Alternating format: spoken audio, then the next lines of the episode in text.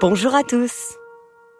D'abord, je voulais vous souhaiter à tous une très belle année 2020. Aujourd'hui, je vais vous raconter une nouvelle histoire. Ça s'appelle Le Roi Moi, livre écrit par Jean-François Chabat et Thomas Bass, aux éditions Albin Michel Jeunesse.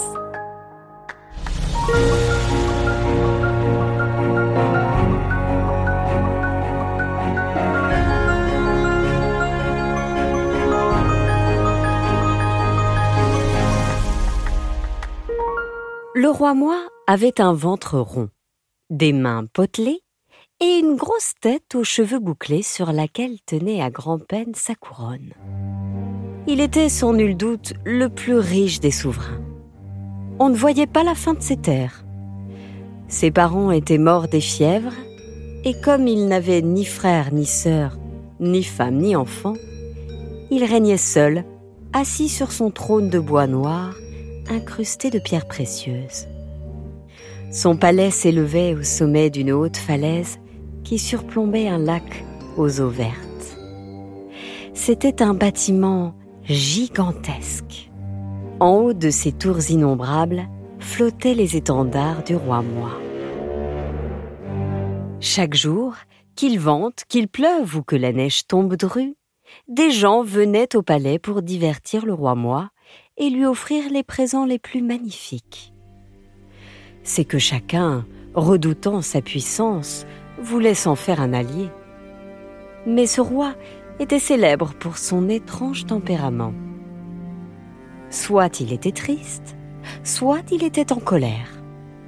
On ne le voyait jamais tout à fait content. Quand il était triste, il soupirait et soupirait encore. Quand il était en colère, il criait.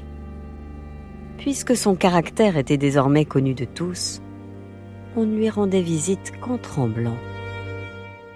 Le roi moi désirait toujours plus de cadeaux et de distractions.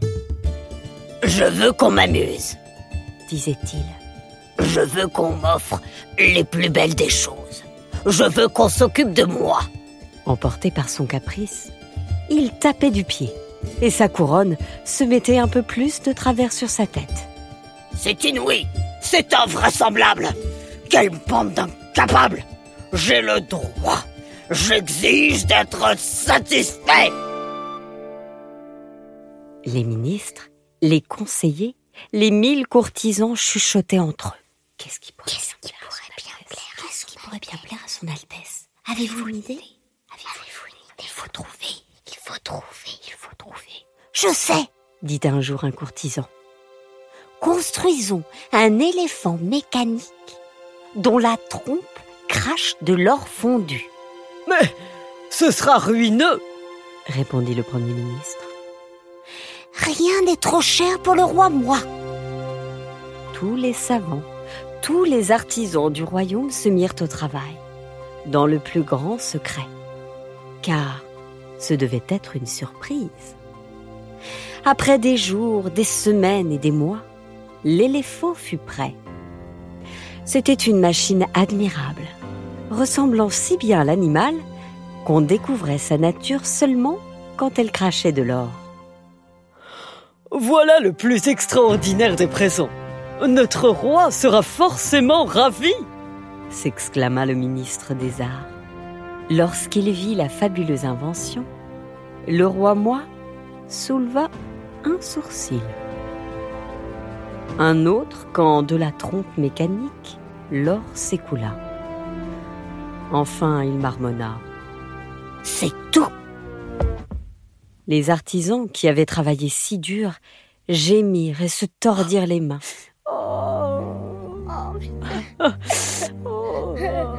Courtisans, ministres et conseillers rentrèrent la tête dans les épaules. Le roi moi poussa le soupir déchirant d'un homme plongé dans la plus grande tristesse. Oh, quel ennui Tiens, toi, le Premier ministre, masse-moi les pieds. J'ai envie, pour une fois, qu'on prenne soin de ma personne. Ah, et pendant que tu y es, Fais-moi des compliments. Par un soir de terrible hiver, qui voyait le lac aux eaux vertes pris dans plus d'une main de glace, un cortège se présenta aux portes du palais du roi Moi. C'était la princesse Na, accompagnée des siens. Le voyage qu'elle avait entrepris, contrariée par les intempéries, elle demandait asile en attendant que le temps devienne plus clément. Le roi Moi, qui espérait toujours une distraction, l'invita. Na était une jeune femme d'une grande beauté et elle avait beaucoup d'esprit. Depuis sa tendre enfance, elle avait fait la joie des professeurs, des philosophes qui s'étaient appliqués à l'éduquer. On disait également qu'elle était gentille et savait écouter. Au soir de l'arrivée de la princesse Na dans son palais, le roi Moi convia la jeune femme à sa table. La cour murmurait que peut-être, peut-être, son Altesse avait-elle trouvé là, par la grâce de l'hiver, une compagne. Comment trouvez-vous mes couverts? Vous n'en verrez pas de plus somptueux, dit le roi Moi. La princesse Na fit un sourire poli. Notez que la coupe que vous tenez est en or massif, continua le roi Moi. À propos, n'avez-vous vu mes mains? Mes servantes prétendent qu'elles sont magnifiques. Na considérait son hôte avec beaucoup d'attention. Il se dit aussi que j'ai une belle voix, n'est-ce pas? demanda le roi Moi. Ainsi se déroula le repas. La princesse Na écoutait. Le roi Moi pérorait en agitant sa tête sur laquelle brinque-ballait sa couronne. Je tiens ce royaume sur mes seules épaules. Je suis mal secondé. Heureusement que moi, je suis là pour tout régenter. Je suis trop important pour qu'ils me perdent. C'est mon avis. S'interrompant tout à coup, le roi se racla la gorge. Mais euh, j'ai assez parlé. Et vous, qu'est-ce que qu'est-ce que vous pensez de moi? La princesse Na éclata de rire. Ce que je pense, je pense, sire, que je préfère encore le froid. Elle se leva, quitta la table et fit appeler ses gens. Un instant après, à la lueur des torches, elle sortait dans la nuit de glace. Les années s'écoulèrent. Tout empira. Le roi Moi devint de plus en plus triste et de plus en plus en colère. Il réclamait toujours plus de distractions, de surprises, de compliments et de caresses, en y prenant de moins en moins de plaisir. Petit à petit, il perdit le goût de vivre. Il passait de longs moments devant l'immense miroir de la salle du trône, se regardant, s'examinant comme s'il était une rare émeraude. Parfois il chuchotait ⁇ Moi Moi !⁇ Le roi aurait pour de bon perdu l'esprit s'il n'y avait pas eu le petit ramoneur. On trouvait au palais une forêt de cheminées. Il fallait s'en occuper. À cette fin, un ramoneur vivait à demeure dans les lieux. C'était un jeune garçon mal payé, vêtu de haillons encrassés de suie. Il logeait sous un escalier des communs avec les chiens de chasse. On s'arrangeait à la cour pour que, malgré son constant travail dans le palais, jamais ce ramoneur crasseux ne puisse importuner le roi Moi par sa présence. Un jour pourtant qu'il s'était attardé sur une cheminée récalcitrante, le garçon vit entrer dans la pièce son Altesse royale. La mine maussade, la couronne de guingois sur ses cheveux, qui désormais grisonnaient. Le ramoneur posa un genou à terre, baissa la tête. Le roi Moi passa devant lui comme s'il était invisible. Mais le garçon, qui gardait les yeux fixés au sol, vit qu'un fil d'or venait de tomber des fastueux vêtements du souverain. Comme il était naïf et très honnête, il le ramassa et s'écria Sire, tenez un, un, fil, vous venez de le perdre Le roi Moi regarda par-dessus son épaule. Que veux-tu que j'en fasse? Garde-le. Oh, merci, merci. Le petit ramoneur enroula le fil d'or autour de son doigt, ce qui lui fit comme un anneau. Il y eut une seconde, une petite seconde, où le roi moi faillit se détourner pour ne plus jamais poser les yeux, sans doute, sur le ramoneur. Mais pendant cette seconde-là, il se passa une chose surprenante.